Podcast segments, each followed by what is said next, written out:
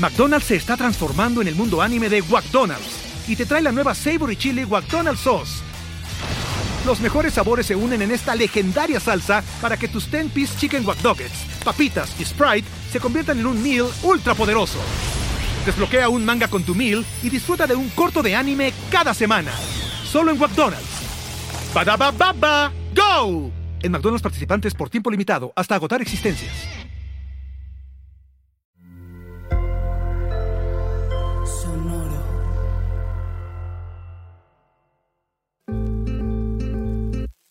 Yo soy Paola Aguilar. Y yo soy César Galicia. Y esto es Coger Rico y Amar Bonito. El espacio donde repensamos las formas en que amamos, cogemos y nos relacionamos.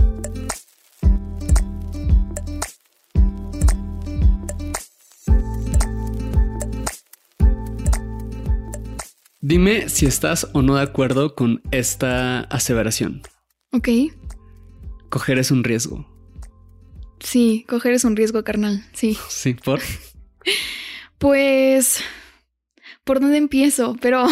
¿Verdad? Está densita. Pues sí, o sea, es un riesgo y este es un episodio de 15 minutos, entonces... Sí. Suerte. Este... Puede ser un riesgo emocional, puede ser un riesgo físico, puede ser un riesgo de que te la pases bien o no puede ser el riesgo de pasártela súper bien. exactamente. Puede ser el riesgo de que hayas tenido una gran cogida. Pero bueno, el contexto en el que estamos haciendo este jueguito es porque nos llegó una pregunta al Instagram del podcast, que es arroba rico y bonito pod. Eh, que si alguien tiene alguna pregunta que les gustaría que respondiéramos en estos episodios cortos que vamos a estar sacando 15 días, por favor, háganlo. Cada 15 días.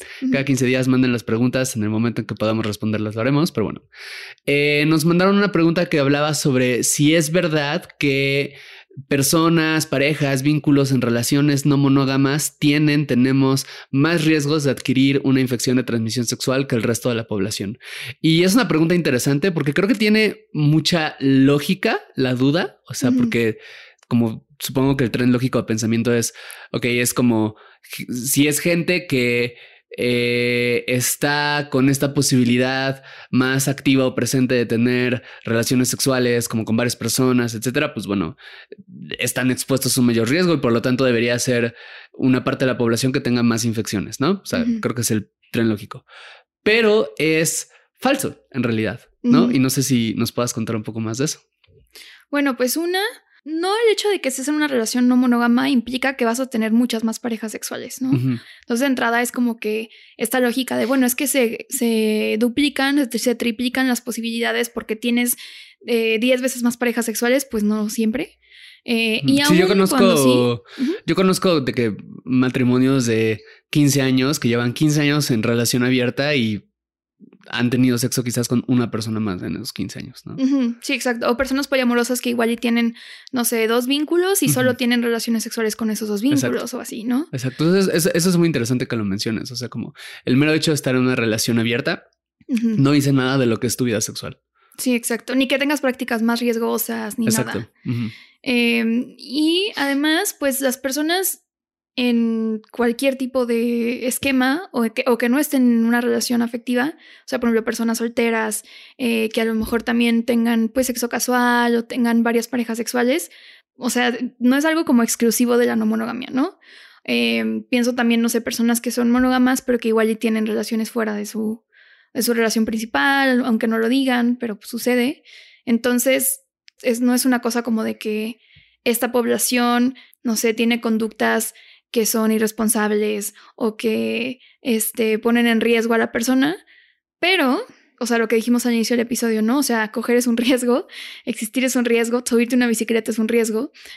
Entonces, eh, pues también creo que igual hay que hablar no tanto de qué porcentaje específico de riesgo tienes, porque es muy difícil de calcular, sino más bien que es un riesgo que existe, o sea, como ahorita lo decía, ¿no? O sea, te subes a una bicicleta y existe el riesgo de que te caigas, pues sí, pero puedes tomar medidas para mitigar un poco ese riesgo, ¿no? Y no quiere decir que tu vida se termina si te caes de la bicicleta, ¿no? O que ya nunca te vas a poder volver a subir, sino como que es algo que, bueno, a ver, me protejo, uso casco, este, me voy por, no sé, por este camino que ya conozco, Y creo que va por ahí.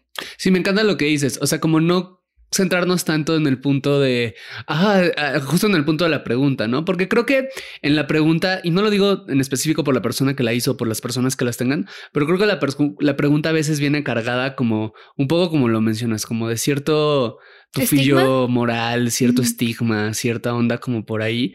Eh, y creo que es, como dices, en general en la sexualidad mucho más útil hablar de riesgos en función de cuáles son, en función de cuáles son las prácticas que más te predisponen a ciertos riesgos y por lo tanto, cuáles son las prácticas, las buenas prácticas que puedes llegar a tener para mitigar esos riesgos, ¿no?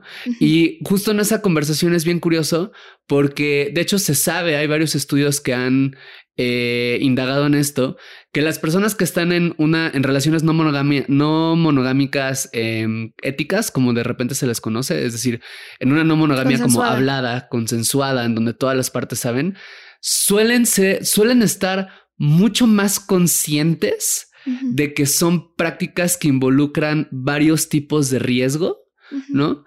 Y suele haber como una justo eso, como preocupación y conciencia mayor de lo que implican que lleva a que las prácticas que tengan suelan ser mucho más seguras. ¿no? Eh, en específico se ha investigado que es una, un, son, o sea, hay grupos de población que, que no monógamas que tienden a utilizar más condón que personas monógamas. Porque ¿qué sucede en las relaciones monógamas muchas veces, no? Que es como, ya estamos en una relación monógama. Nadie lo eh, cuestiona. Nadie cuestiona. No lo vuelven a hablar. Exacto. No vamos a utilizar condón, no vamos a hacernos pruebas, ¿no? Porque ¿cómo me voy a hacer una prueba? Significa que no estoy confiando en ti o significa que no confías en mí o algo así, ¿no? Y este, y llevamos 10 años casados o llevamos 5 años en relación o lo que sea. Por supuesto que tú nunca harías no sé qué. Y así de repente es como pueden llegar a, o sea, justo creo que son como pequeños como huequillos, ¿no? Mentales, a través de los cuales se van filtrando como las posibilidades, más allá de adquirir una infección, que creo que no es necesariamente el riesgo o lo grave, no darle seguimiento a eso, no buscar un tratamiento, no estar en un seguimiento, ¿no? Porque como dices, adquirir la infección en realidad de repente puede ser lo de menos para muchas personas. El tema es que no se le dé un seguimiento, un tratamiento, y creo que es algo que llega a pasar más en la monogamia. Tanto así que sabemos que uno de los grupos poblacionales en esta sociedad que están más expuestos, por ejemplo, al VIH, son mujeres casadas en matrimonios monógamos. ¿no? Particularmente en ciertos contextos específicos, ¿no? Pero es uno de los grupos como que más expuesto está porque justo es uno de los grupos que menos prácticas de prevención, de reducción de riesgos, de seguimiento a la salud sexual tienen. O sea, por ejemplo, me acuerdo mucho, no sé si ya conté esta historia en otro episodio, creo que no, pero una maestra de en una clase de ética nos platicó que una alumna de ella le dijo como, llegó con ella a su oficina y dijo es que estoy embarazada y no sé qué, y pues además me, eh, tengo que hacer estudios porque estuve con mi pareja, o sea, con su novio, eh, cogiendo sin usar condón, ninguno de los dos se hizo estudios antes, y ella decía como es que yo no le propuse usar condón porque iba a pensar que yo era una zorra y que no era virgen, ¿no? Uy. Ajá. Entonces como que dijo, pues ni modo, voy a tener que confiar en él. Y, y ahora, y pues en ese momento estaba súper asustada como de, por no haberlo hablado ahora estoy con este miedo de qué voy a hacer, ¿no? O sea, con el embarazo, este, pues no, no estar al tanto de su salud. Claro. Claro, y hay muchísimo de qué hablar de eso, ¿no? O sea, esta, este estigma particular que existe de utilizar condón en relaciones monógamas por este tipo de, de cuestiones, o de repente ni siquiera relaciones monógamas, sino a veces simplemente como la inercia machista y patriarcal como que trae de repente el sexo, ¿no? Eh, eso es un tema.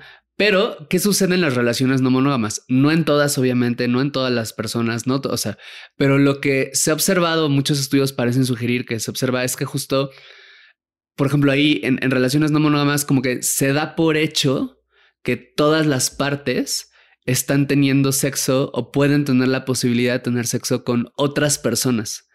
Y por lo tanto, es más fácil o es más, o sea, hay mayor propensión a que el condón o otros métodos u otros métodos de prevención de riesgos, de disminución de riesgos, entren en juego, ¿no? Porque justo es como, no voy a pensar que eres una zorra por usar condón, doy por hecho que eres una zorra, ¿no? Y doy por hecho que yo también lo soy, ¿no? O sea, doy por hecho, o sea, doy, pues en esas estamos, ¿no? Y nos las vamos a pasar bien y vamos a disfrutar y todo, o sea, este, y tú tienes tu vida sexual y yo tengo mi vida sexual y como las otras personas y una también. responsabilidad, ¿no? Exactamente. Estar eh, al tanto como de qué riesgos están eligiendo qué personas, ¿no? O sea, como de a lo mejor, eh, bueno, estoy cómoda con que tú hagas eh, tengas estas prácticas con tal persona, pero al menos yo sé qué está sucediendo.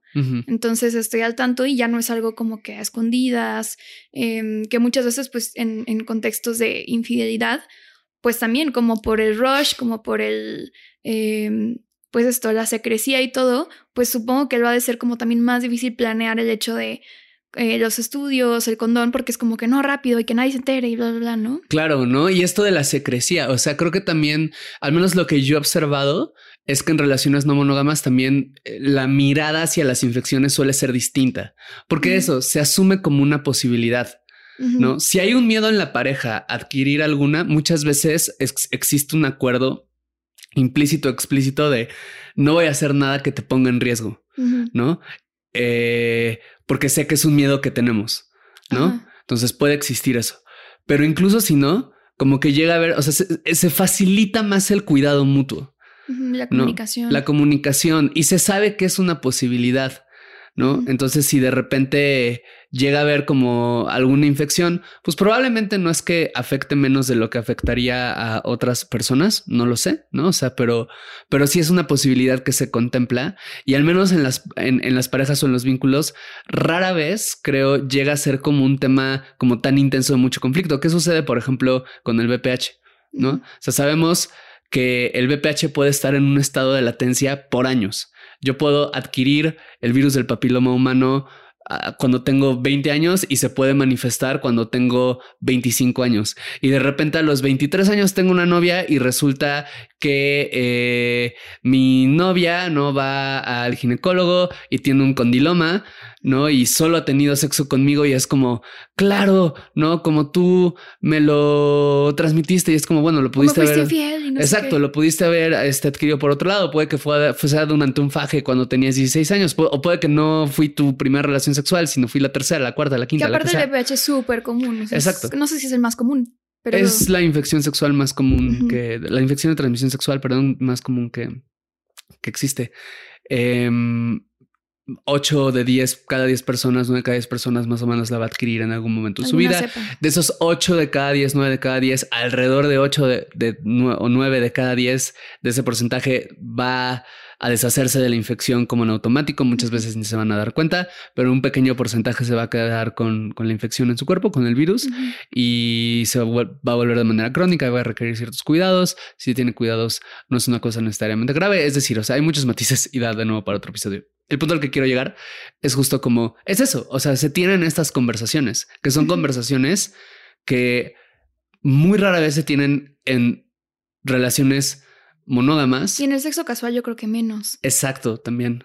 Bueno, no sé si menos, pues, pero o sea, no he escuchado justo como personas que que hablen de eso así como en una cita, ¿no? De que, oye, este, oye, ¿tú usas condón o no? O sea, ¿sabes? Como que es algo como que o asumes o, o dices de que, bueno, pues me adapto a lo que esta persona quiera, en porque pues, no sé. Sí, desde el paradigma monógamo es un poco más difícil, ¿no? Porque de nuevo, te da miedo quedar mal con la otra persona, te da miedo que piense que haces esto muchísimo. Que eres una intensa por preguntarle o así, ¿no? Exacto, ¿no? Entonces, bueno, todo esto para decir que no, no, realmente no hay mayor transmisión de em, infecciones entre personas no monógamas. Y estas son prácticas que en realidad pueden adoptar cualquier persona, incluso en relaciones monógamas, ¿no? O sea, justo el hecho, o sea, acá está más presente porque tienes la posibilidad más cerca, ¿no? Y entonces como que es mucho más probable que pienses en ella. Pero son prácticas que en realidad deberíamos de tener todas las personas. Sí. Por ejemplo, hace poco una amiga me contaba que, o sea, ella está en una relación abierta con su pareja, que mm, pues descubrieron que habían adquirido BPH. Entonces eh, se, se sometieron pues a un tratamiento y todo y estuvieron varios meses con la relación cerrada, ¿no? O sea, como para, pues un poco, o sea, una, pues mitigar el, el, el riesgo de que otras personas lo puedan adquirir, ¿no? A través de ellos y todo. Y, y pues también es algo que se me hace muy chido que puedan existir justo esos acuerdos, ¿no? O sea, como de, a ver, vamos a atender esto, no es, como dices, ¿no? O sea, no es el fin del mundo, no es, no significa que ya nunca vayamos a poder coger con nadie más, sino simplemente que pues nos vamos a, encargar de, de, que esto mejore y de em, también como poder comunicárselo a otras personas, ¿no? O sea, justo ella me decía, o sea, yo pues le tuve que decir a otras personas con las que cogía como de, oye, ahorita no, porque estoy viendo esto, yo te aviso cuándo y todo, ¿no? Y, y no era algo como de, ay, no, estás este, infectada y estás, no, o sea, ya nunca voy a volver a estar contigo, sino más bien era como algo que simplemente se platica. Sí, como decir, oye, no te puedo ver, tengo, COVID. Tengo COVID, exacto. Ajá, y, y, también ella me lo platicaba de una forma como súper natural, ¿sabes? Ah, qué chido, qué chido que lo pueda exprimir así. Sí, que bueno, ahorita que estamos hablando de BPH, si alguien, no lo hemos tocado en el podcast, pero si alguien quiere, puede entrar a animal.mx buscar BPH y ahí escribí un texto larguísimo sobre qué es el BPH, etcétera, por si alguien no sabe y ya le prendió alguna alarmita o algo así, para que lo puedan buscar. Pero bueno, esa es la respuesta a la pregunta y pues ¿cómo te quedas hoy, Paola? Pues coger es un riesgo, carnal, pero la neta sale bien muchas veces. Sí, sí, sí. Y pues como todos los riesgos es conocerlos, observarlos sin miedo ¿no? Saber cómo reducirlos, elegir cuáles quieres asumir, elegir cuáles dices, no, estos no quiero asumir y pues disfrutar lo que sea que hagas, ¿no? Nos vemos la siguiente semana. Bye. Gracias por escuchar este episodio de Coger Rico y Amar Bonito. Síguenos en TikTok, Instagram y Twitter en arroba rico y bonito pod. A mí en arroba paola-aguilar-r y a mí como César Galicia en todas las redes sociales. Te agradeceremos mucho que nos dejes una calificación en Spotify y una reseña en Apple Podcasts. Eso nos ayuda a llegar a más personas y seguir produciendo este podcast.